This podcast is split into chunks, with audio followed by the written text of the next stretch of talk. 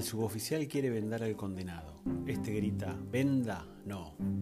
Mira tiesamente a los ejecutores, emana voluntad.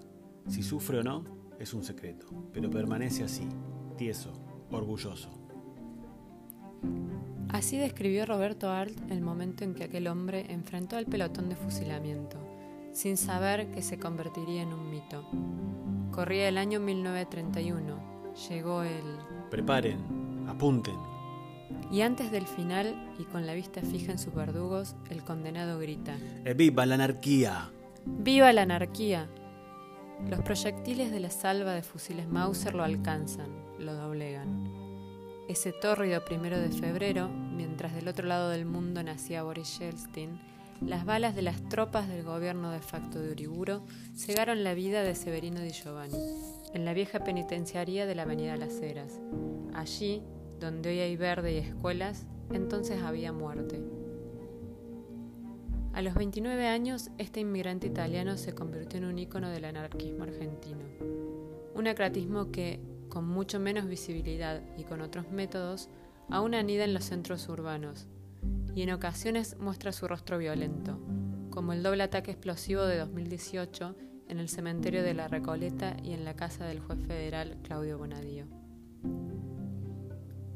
Nacido el 17 de marzo de 1901 en Chieti, Di Giovanni fue un aficionado a la doctrina anarquista desde muy joven, lo que lo convirtió en un perseguido por los camisas negras de Benito Mussolini. Por eso escapó de Italia y llegó a la Argentina en 1922 junto con su esposa, Teresa Massiuli, con quien tuvo dos hijos.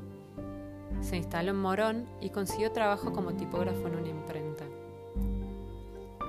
A poco de su arribo comenzó a estar en el foco de la policía por su activismo y por hechos que le fueron atribuidos. Una de sus primeras acciones públicas, que pusieron su nombre en la prensa escrita, ocurrió el 6 de junio de 1925. Irrumpió en el Teatro Colón en medio de un discurso del embajador italiano, en un acto en el que también se encontraba el presidente de la Nación, Marcelo T. de Alvear. Lanzó volantes con proclamas anarquistas y resistió a puño limpio su detención, mientras insultaba al diplomático fascista. El rechazo que este hecho provocó en la sociedad porteña de la época no lo amedrentó. Convertido en periodista, comenzó a editar Culmine, un diario anarquista. Desde esas páginas se inició en una militancia contra la pena de muerte impuesta en los Estados Unidos a sus compatriotas Nicola Sacco y Bartolomeo Vanzetti. Fue por más. En mayo de 1926, cerca de la medianoche, una bomba estalló en la puerta de la embajada norteamericana ubicada entonces en la esquina de Arroyo y Carlos Pellegrini. No hubo víctimas mortales, pero Di Giovanni quedó vinculado al hecho y, ya bajo el escrutinio policial permanente, se vio obligado a cambiar de domicilio periódicamente. En ese raid conoció a la familia Scarfo, a la que le alquiló una habitación. Este encuentro sería determinante en la vida del anarquista. Los hermanos Paulino y Alejandro se convirtieron en sus fieles amigos y discípulos y América, la más chica de los Escarfó, apodada Fina, se convirtió en su amor eterno. Perdernos entre el verdor, lejos, lejos, caminar del brazo en esta aurora hacia un horizonte intangible e inalcanzable, siempre unidos, siempre fuertemente ligados como dos hiedras sorbiéndonos la existencia una a la otra y cantar la rapsodia heroica de la vida difícil. Palabras como estas le dedicaba Fina en 1928.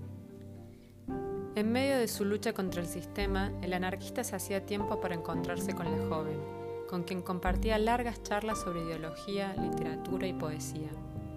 Varias décadas después, en julio de 1999, Fina recuperaría, a sus 86 años, aquellas encendidas cartas. Habían sido secuestradas por la policía en 1931 y permanecieron en el Museo de la Policía Federal todos esos años. Hace casi 20 años, la nación pudo hablar con ella. ¿Cómo recuerda a Severino? se le preguntó. Lo tengo en mi corazón. No era un bandolero, como se dijo. Era antifascista. Vivía por sus ideales. Siento que con él y con mi hermano, Paulino, la humanidad perdió a dos héroes.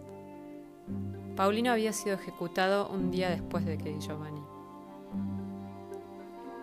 Di Giovanni era, más allá de sus actos, un intelectual Como periodista publicó notas en el periódico L'Avenire de la colectividad anarquista italiana y estuvo a cargo de la librería Culmine.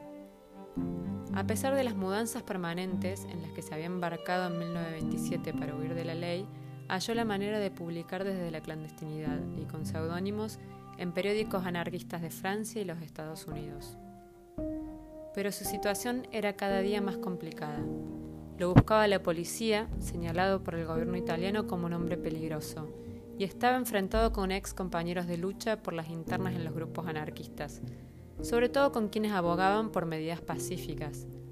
Ante cada crimen vinculado con el anarquismo, la foto de Severino aparecía en todos los diarios.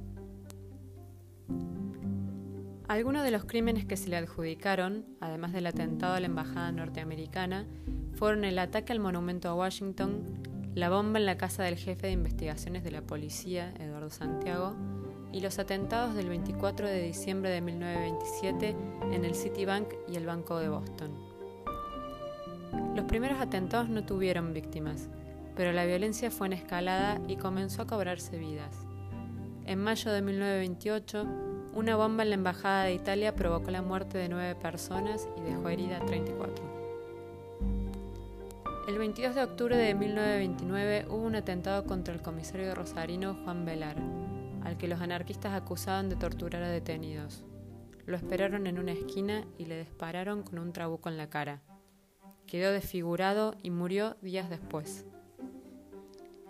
También se le adjudicaron varios robos, como el asalto al Banco de Avellaneda el 27 de mayo de 1930, el golpe a la compañía de ómnibus La Central, de donde se robaron 17.500 pesos, y el atraco a la Comisión Pagadora de Obras Sanitarias, en la que se llevaron 283.000 pesos. Murieron dos personas y hubo dos heridos. Hacía solo un mes del golpe que derrocó a Hipólito Yrigoyen y el ejército estaba en la calle, por lo que nadie esperaba semejante osadía. El hecho ocurrió frente al tiro federal, donde practicaban soldados del Regimiento I de Infantería e infantes del Regimiento II efectuaban ejercicios con buena parte de la policía montada. La reacción de unos 200 integrantes de la Fuerza de Seguridad fue inmediata, pero los asaltantes escaparon. Aunque resistía, la llegada del primer gobierno de facto del siglo XX cambió mucho los planes anarquistas. Varios diarios ácratas fueron cerrados y muchos de sus periodistas eligieron el exilio en Uruguay. Severino no, dobló la apuesta. Por primera vez imprimió el diario en castellano y no en italiano para que todos entendieran. El 29 de enero de 1931, a las 19, los agentes José Gregorio Sarrieta y Ramón Cinza se cruzaron con Di Giovanni, que llevaba las copias para la impresión de un libro. Lo reconocieron y dieron la voz de alto, pero Severino comenzó a disparar y escapó por la calle Sarmiento.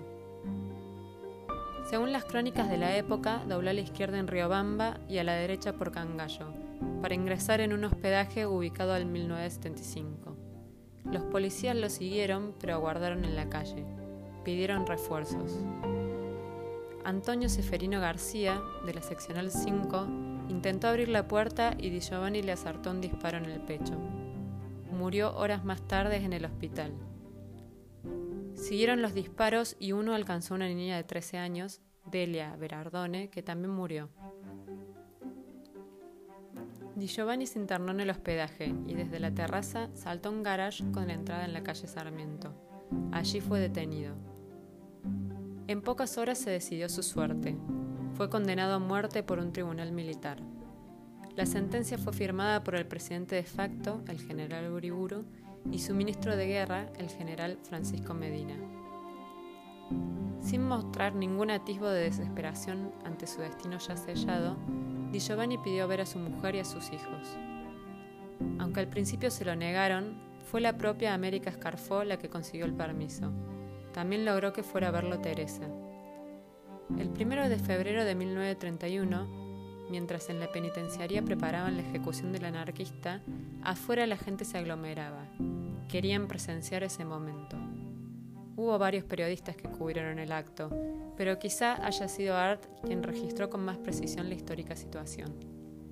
Varias personas se acomodaron para ser testigos del fusilamiento, como si fuese un espectáculo. La crónica de Art repara en la llegada de un señor que ha venido de frac.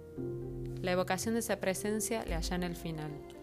Pienso que a la entrada de la penitenciaría debería ponerse un cartel que rezara, está prohibido reírse, está prohibido concurrir con zapatos de baile.